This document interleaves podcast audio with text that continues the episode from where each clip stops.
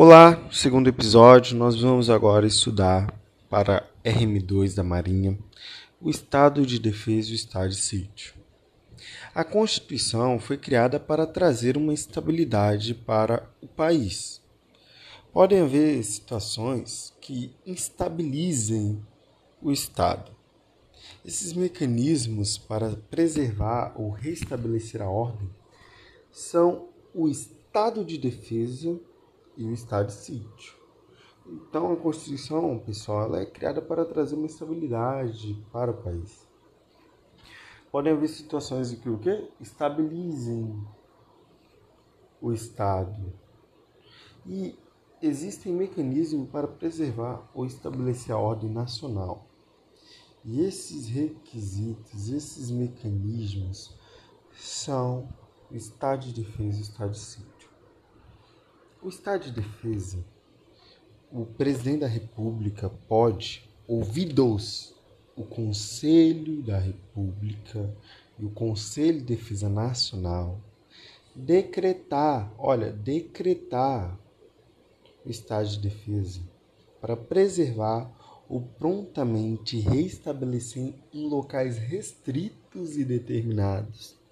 A ordem pública ou a paz social ameaçadas por grave e iminente instabilidade institucional ou atingidas por calamidades de grandes proporções na natureza. Então, percebemos que é necessário ter iminente instabilidade institucional. Elas são calamidades de grandes proporções da natureza e também podem ser a iminente instabilidade institucional. O parágrafo 4 vai dizer que é decretado o estado de defesa ou a sua prorrogação, que decretado o estado de defesa, perdão, ou a sua prorrogação o presidente da República, dentro de 24 horas, submeterá o ato com a respectiva justificação ao Congresso Nacional. Então, dentro de 24 horas, o presidente submeterá o ato com a respectiva justificação ao Congresso Nacional. Aí no parágrafo 5 diz: se o Congresso Nacional estiver em recesso, será convocado extraordinariamente no prazo de cinco dias. Aí no parágrafo 6 diz: o Congresso Nacional apreciará o decreto dentro de 10 dias contado do seu recebimento, devendo continuar funcionando enquanto vigorar o seu estado de defesa. Parágrafo 7 rejeitado o decreto, cessa imediatamente o estado de defesa. O prazo é de até 30 dias prorrogação uma única vez por igual período. Medidas coercitivas. Primeiro, restrições aos direitos de. Ao direito de reunião vai ser restringido o sigilo de correspondência, sigilo de comunicação telegráfica e telefônica e ocupações e uso de e uso temporário de bens públicos na hipótese de calamidade pública, respondendo à União pelos danos e pelos custos decorrentes. Então, olha, pessoal, no estado de defesa, nós vamos ter medidas coercitivas que são restrições de direito à reunião. Não vai ter mais direito a reunião pública, isso acontece no estado de defesa durante os 30 dias e quando for prorrogado por igual período. Não vai ter mais sigilo de correspondência, não vai ter mais sigilo de comunicações telegráficas e telefone. O Estado vai saber tudo. E também vai ter ocupação e uso temporário de bens públicos na hipótese da calamidade pública, respondendo à União pelos danos e custeio decorrentes. Agora vamos diferir, vamos estudar sobre o estado de sítio.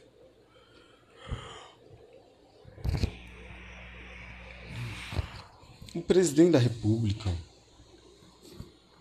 pode, ouvidos o Conselho da República e o Conselho de Defesa Nacional, solicitar, lá decreta que solicita ao Congresso Nacional a autorização para decretar o estado de sítio nos casos de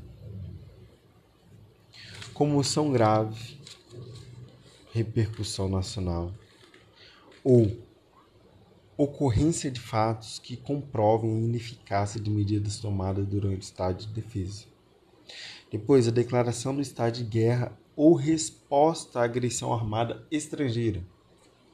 Então, quando nós podemos estado de sítio na comoção grave de repercussão nacional, a ineficácia do estado de defesa não deu jeito de estado de defesa nessa situação. Então, é, pode e, e na declaração de guerra ou resposta à agressão armada estrangeira. Então está acontecendo é um, uma comoção de grave repercussão nacional. Aí o estado de defesa também está acontecendo ineficácia, o estado de defesa não deu jeito, aí viu um estado de sítio. Aí ele pode ser prorrogável quantas vezes for necessário por igual período, que o prazo é de 30 dias, então pode ir mais 30. Acabou mais 30, mais 30, mais 30. E vai. E há uma resposta também à agressão armada estrangeira, né? Vai durar enquanto permanecer nessa situação.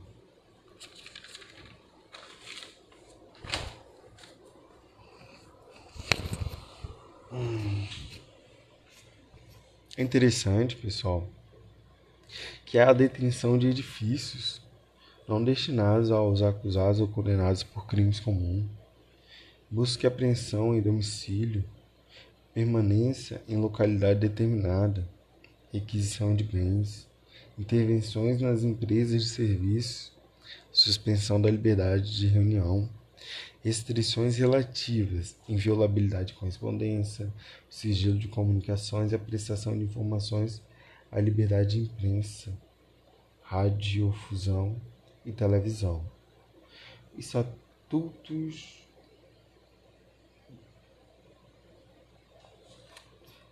Então, nós percebemos que o estado de defesa é uma situação mais complicada do que o estado de sítio.